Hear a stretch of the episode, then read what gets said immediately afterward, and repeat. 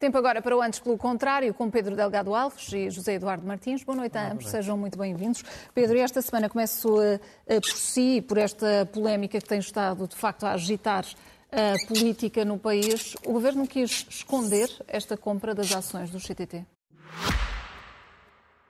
Este podcast SIC Notícias é só um de muitos que pode ouvir no site da SIC Notícias ou na sua plataforma preferida. Os melhores programas de televisão, a opinião que importa e ainda entrevistas exclusivas em podcasts originais. Onde e quando quiser, leve no bolso todas as conversas. Fique a par das últimas novidades em signoticias.pt barra podcast e nas nossas redes sociais. Não, eu acho que a polémica é um balão insuflado com coisa nenhuma e vamos ser muito claros quanto a isso.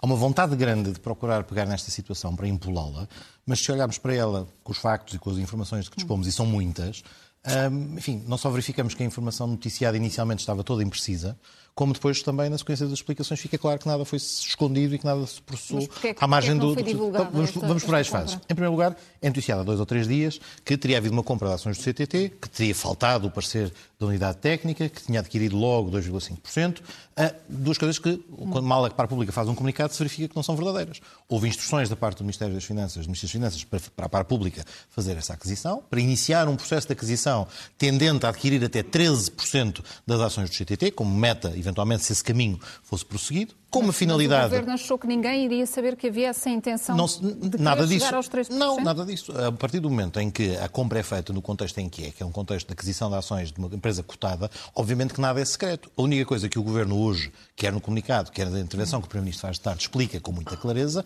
é que, sendo uma operação de compra em que o Estado manifestaria, ou se o Estado manifestasse esse interesse em fazer uma aquisição de volume que podia chegar até aos 13%, isso iria provocar um efeito de inflação no preço das ações imediatamente. E, portanto, para fazer uma, uma aquisição racional, gradual, com vista a quê? Com vista a adquirir uma margem de influência na empresa para poder fazer duas coisas. Por um lado, acompanhar melhor a execução do contrato de concessão e também, numa fase em que ele ainda estava a ser renegociado, ter, ter ferramentas adicionais para, no fundo, num contexto e num momento em que eram muitas as críticas à gestão que vinha sendo feita por parte do CTT, em que estava a recuar o serviço público numa série de locais, o Governo adquirir o instrumento, o Estado passar a ter na sua mão o instrumento que não tinha para poder fazê-lo. Isto mas, porquê? Mas assim sendo, porque, quando, quando porque o, caminho processo já está acabado, porquê é que não é comunicado logo na altura? Mas o processo, vamos, vamos, de certa maneira, ele não está determinado, mas ele é comunicado, ou seja, não há aqui nada escondido, o processo é público. Nem e, portanto, da par... oh, Pedro, eu estou a fazer já, já um esforço monumental para não te interromper. Então, então, vou cumprir. Então cumpre. Mas explica-me porquê que ao fim de três anos, nem no relatório das participações da par pública... Porque, regra geral, as participações, que, que, têm as participações que têm natureza residual, residual não são identificadas no relatório da par pública.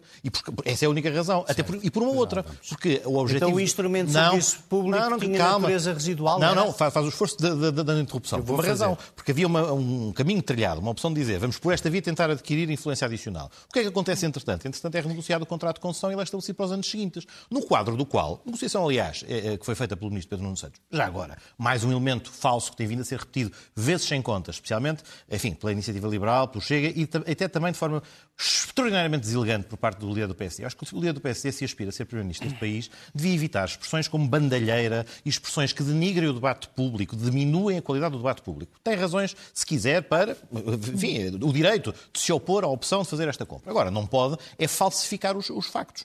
O, o secretário-geral do Partido Socialista, na altura Ministro das Infraestruturas, e aliás ontem, nunca disse que desconhecia a operação. Quando lhe perguntaram. Mas não o disse. Não, não, não, não, não. única, nada disso. Disse hoje perante, perante, perante a, a, a, a, falsificação daquilo que ele disse. O que ele disse é uma coisa muito simples. Esta matéria, gestão de participações sociais, aquisição de participações sociais, é algo que está na esfera de tutela do Ministério das Finanças. E, portanto, as instruções e a informação detalhada sobre quando, quanto e em que moldes é que é adquirido, aonde tem de ser pedida essa informação, é à par pública e ao Ministério das Finanças. E, nunca disse, vamos, volto a dizer. voltar a quem é que deve só, só duas notas, Patrícia. Duas notas. Primeiro, nunca disse, em, em, circunstância alguma, e é abusivo estar a dizer isso, é mesmo falso estar a dizer que ele desconhecia o assunto ou que disse que desconhecia. Nunca o disse. E em segundo lugar, só para terminar o raciocínio de há pouco, o que é que muda? Efetivamente, por força da intervenção do Ministro das Infraestruturas, no quadro de uma negociação dura, com, dura isto é, que exigiu mais ao concessionário do serviço postal, foram, por exemplo, introduzidos outros elementos que não estavam na, na, no contrato inicial, porque também o processo de privatização, já podemos falar disso, também deixou várias coisas já descobertas. Lá iremos, já, lá, já lá iremos. Mas o que é que garantiu? Por exemplo, a, re, a, reabertura, ou pelo menos a garantia de que, pelo menos em todos os conselhos do país, tínhamos serviço postal, algo que não estava garantido anteriormente. José Eduardo, as explicações dadas hoje a duas vozes esclarecem as dúvidas que temos sobre este assunto? As explicações de hoje são um número tão triste que a única coisa que confirmam é aquilo que eu lhe tenho passado aqui a vida a dizer desde que nos encontramos a três. De facto, há dois partidos socialistas e que depois do secretário-geral do Partido Socialista eleito fazer uma declaração a dizer que fala porque tinha remetido os esclarecimentos para o governo, já agora, o governo anterior, do qual ele fez parte. O Ministro das Finanças não era Fernando Medina, como ele tentou fazer crer, era João Leão. João Leão. E, e, portanto, depois de ele ter remetido explicações para o, para o governo anterior, eu fiz, eu, eu fiz um esforço doido para não te interromper. Eu sei que falhei. E, portanto, falhei agora, estamos empatados. Eu falho, não falhas mais nenhuma, porque eu agora preciso mesmo Empatados. dizer estas coisas. O, o, o, isso, isso, foi basicamente, eles gostam os dois de se degladiar em público. Isto foi mais uma repetição do episódio, agora com menos acrimónia, naturalmente, porque tem que disfarçar que estão em campanha. António Costa falou cinco minutos depois de Pedro Nuno ter falado por dizer que o governo é que devia dar esclarecimentos como não deu, veio ele der para que não lhe deturpem as palavras, e eu não lhe vou deturpar nenhuma palavra, portanto não vou responder a nada do que não me interessa, se acompanhou, essas coisas, assim, o que é que ele disse, o que é que ele não disse, o que é manifesto é que sabia, que era o Ministro da Tutela, se não sabia era gravíssimo. Confirmou hoje que sabia e sabia muito bem. Então vamos lá, as coisas que interessam, que eu de histórias para crianças, vamos deixar essas coisas da, da... Eu não percebi se é a linguagem que ofende o Pedro, se é a bandalheira, se é em verdade, mas vamos então à substância das coisas. O CTT era uma coisa maravilhosa que davam 50 milhões de euros de lucro anual, o que significa que, tendo sido vendidos por 900 milhões, nós tínhamos 18 anos para esperar para recuperar aquilo. É uma boa, é uma má privatização? Eu não sei, porque eu não sou agente político há muitos anos.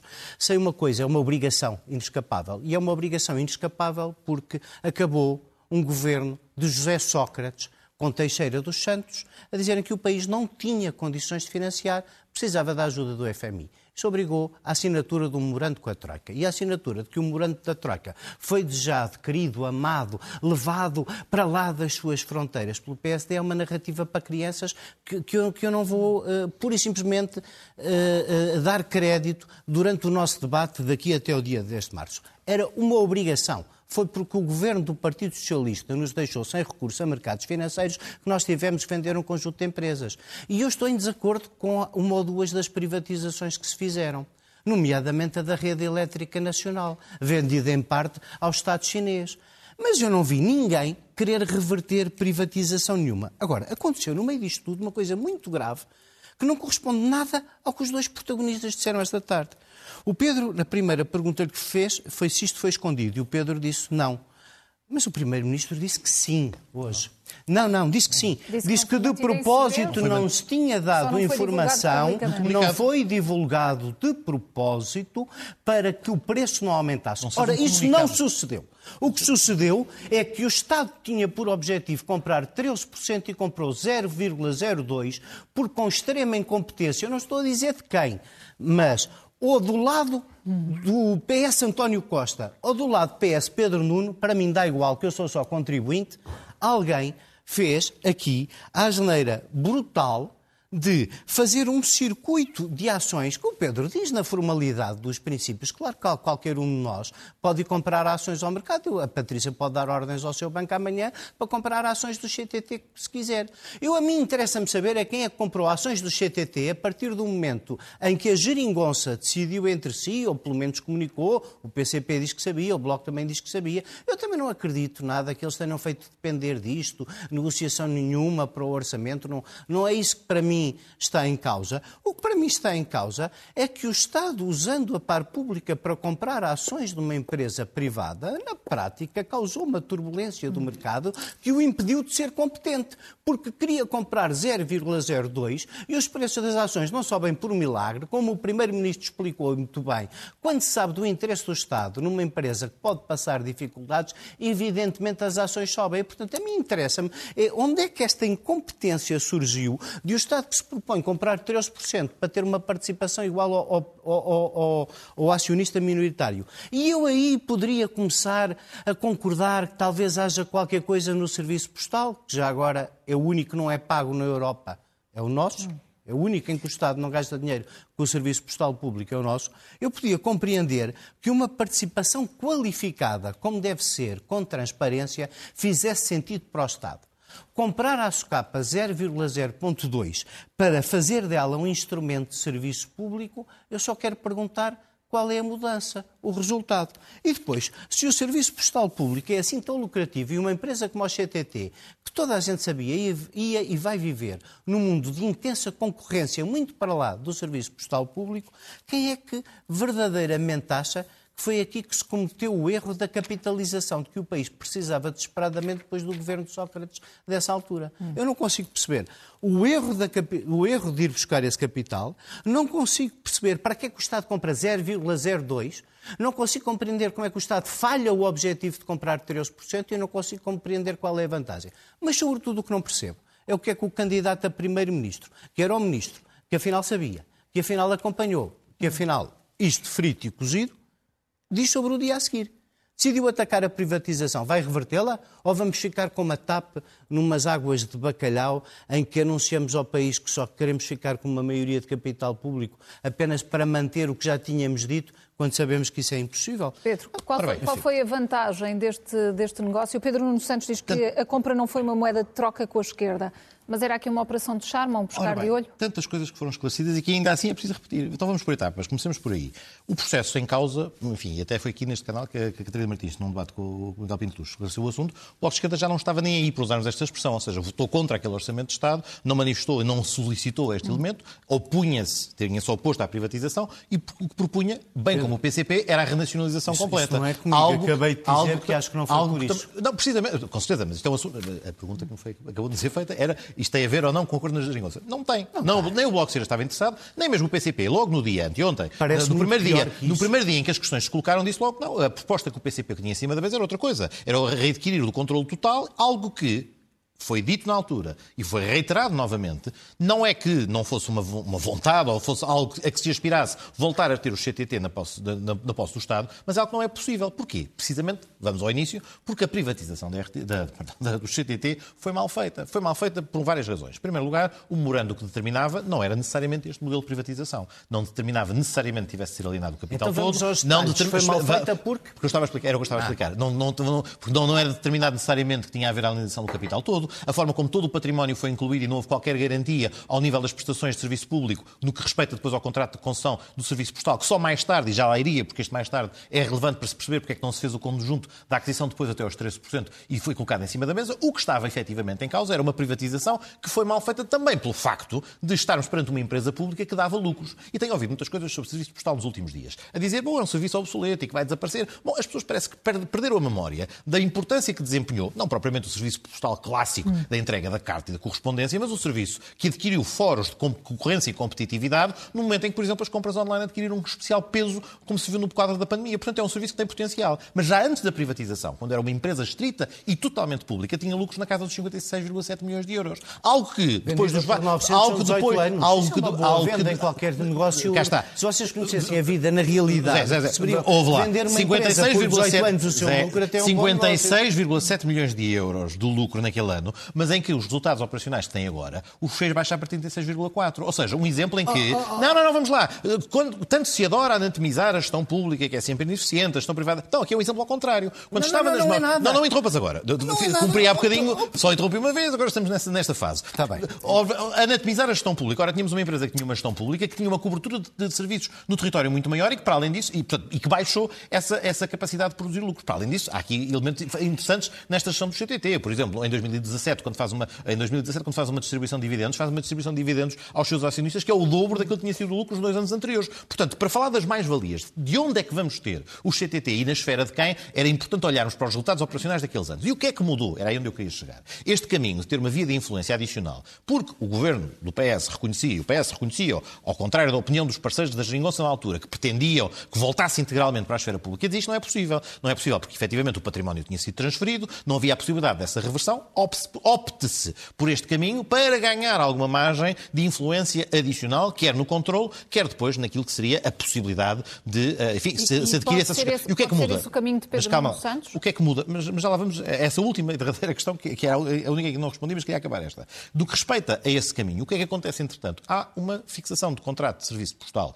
posterior, em que, obviamente, são renegociados os termos e em que as obrigações e aqueles indicadores todos que geravam, até à data desse, desse contrato, um aumento brutal das reclamações e das queixas que eram apresentadas, que veio a diminuir na sequência da maior fiscalização e da execução desse contrato. E só uma última derradeira nota. Não esquecer também que, também neste envelope, e em cima disto mais uma coisa, que torna ainda mais inexplicável a capacidade ou a incapacidade de gerar é, é, ou de manter sequer aquela que era a escala dos lucros. É que em cima disto vinha a possibilidade do CTT vir a adquirir mais tarde ou vir a, a, a, a munir-se de uma licença bancária, como sabemos que é hoje o caso. E o investimento que se realizou e aquilo para o qual os compradores do CTT essencialmente colocaram a sua prioridade e o investimento que tem vindo a fazer é na componente bancária do CTT e não propriamente na componente postal. Portanto, de facto, é um negócio daqueles em que o Estado tinha um brutal ativo e que, efetivamente, mesmo que estás aqui a referir há bocadinho os tais 900 milhões de euros, efetivamente é um mau negócio dessa perspectiva. Porque aquilo que transfere, não só do que já havia, mas do, um mas, mas do potencial era grande.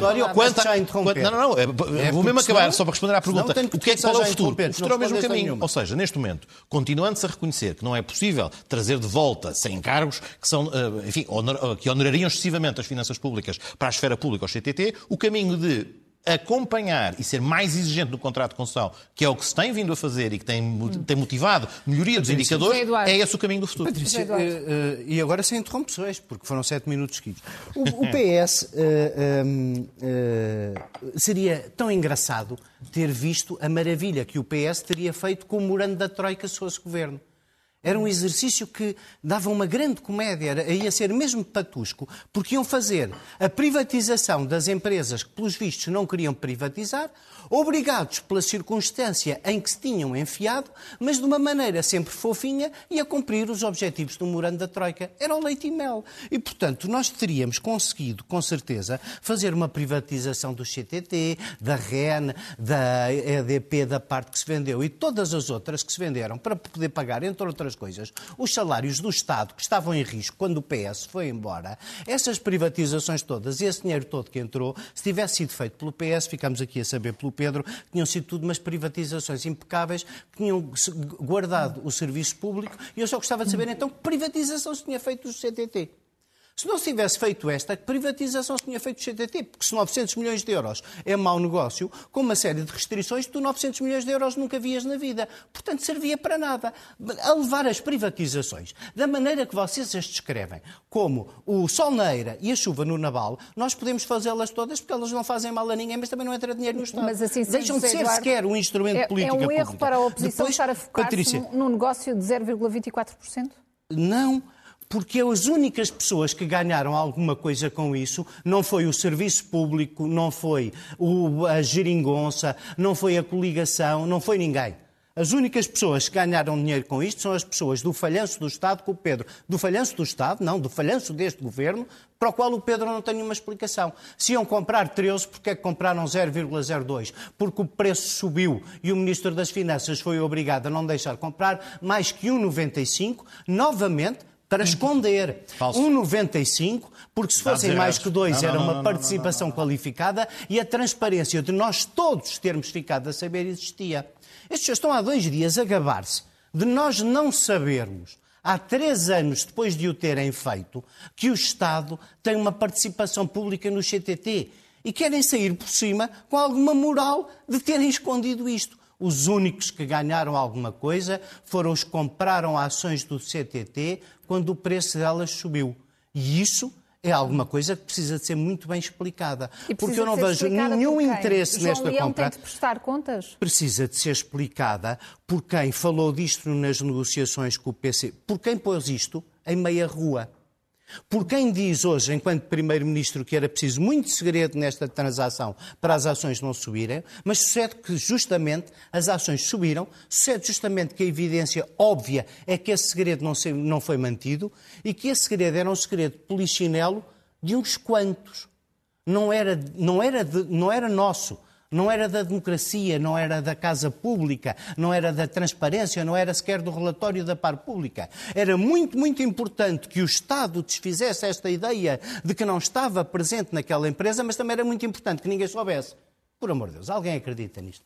Ora bem, se me permitir só duas notas. Um minuto em, em final. primeiro lugar, precisamente respondeste à dúvida que tinhas há bocadinho e para a qual aparentemente tinhas a resposta. A razão pela qual não consta dos relatórios é porque não chegaste aos 2% que a publicitação se torna obrigatória. Primeiro. Isso é um argumento e- legalista. Não, não, não, não. não. Nós estamos aqui a falar de Calma. política. Em segundo lugar, em segundo lugar, os ao Ministério 13% Público. não era orientação para a aquisição de uma só vez. Ai, não? É, Não, era um processo de aquisição gradual de ações até ao máximo de 13%, caso efetivamente não, não, não superasse depois Para? os limites. Para quê? Para conseguir adquirir uma posição idêntica ao, ao maior acionista minoritário. E para quê? então? Porque o objetivo era, Então, num quadro... falhou? Num, num- não, ninguém Se falhou. segredo se não, conseguiu, Não, não, não, não. não, ninguém não, falhou. Não interrompas. Não, Não, não, os ninguém, compraram não, não. acertaram em cheio. Zé, houve, para ser sério, houve, houve um bocadinho. Não falhou porque houve uma interrupção do processo de compra, porque, entretanto, o objetivo de política pública que se procurava atingir, no que respeita à qualidade do serviço prestado aos portugueses, foi atingido por outra via, por uma renegociação do contrato de concessão. E, portanto, tornou-se um instrumento que, não sendo, enfim, não era o instrumento principal para a atuação quando o outro funciona, a compra foi descontinuada e a razão é essa. E a razão também, adicionalmente, pela qual eh, esta ideia da opacidade ou do segredo não colhe, é porque não só os mecanismos todos obrigatórios foram cumpridos,